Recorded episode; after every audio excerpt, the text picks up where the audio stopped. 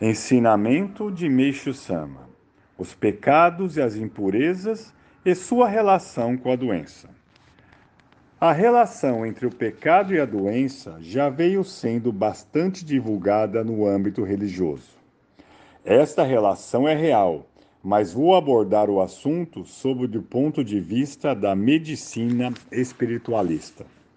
Conforme referi anteriormente, à medida que a pessoa acumula maus pensamentos e más ações, suas nuvens espirituais vão aumentando. Quando essas atingem certo grau de densidade, tem início um processo natural de purificação, a fim de eliminá-las. Sendo essa regra uma lei inviolável no mundo espiritual, evidentemente ninguém consegue escapar dela. Esta purificação, na maioria das vezes, manifesta-se em forma de doença, mas há casos em que ela ocorre de outras maneiras, como as diversas calamidades e desastres naturais.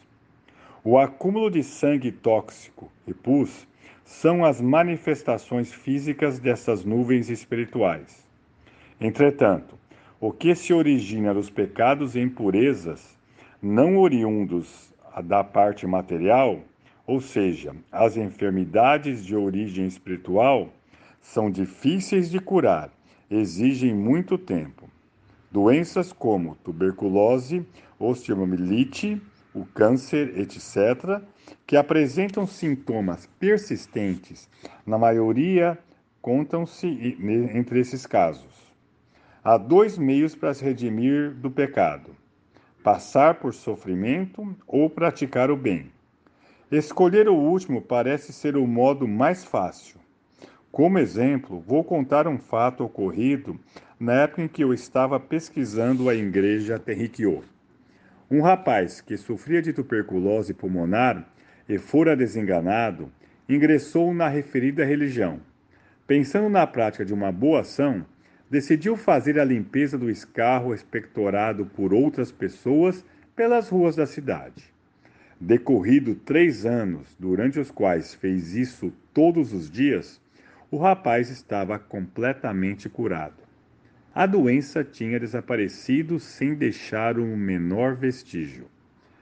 A história que segue é muito conhecida.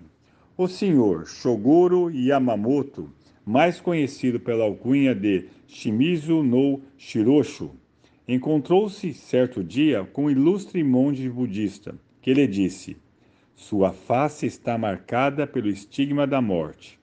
Será difícil o senhor viver mais de um ano. Jiroshu, preparando-se para morrer, doou todos os seus bens a obras filantrópicas e passou a viver em um templo budista, aguardando a chegada da morte.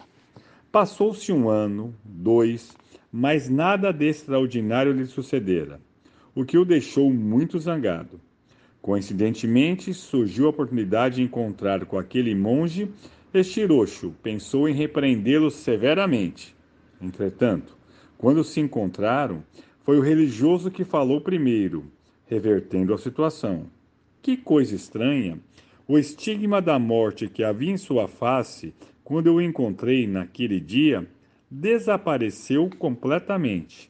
Deve haver alguma razão profunda para isso, não? Shirocho, surpreso, contou o que, contou o que fizera. Ao que o monge disse: O ato de caridade que o senhor praticou transformou sua morte em vida. Ampliando esta lógica, o sofrimento de praticamente todo o povo japonês devido à derrota na guerra, nada mais é que o processo de purificação dos pecados decorrentes do longo período em que o Japão invadia outros países, explorava ou dizimava outras etnias. Evangelho do Paraíso, em 5 de fevereiro de 1947. Também contido no Alicerce do Paraíso, volume 4.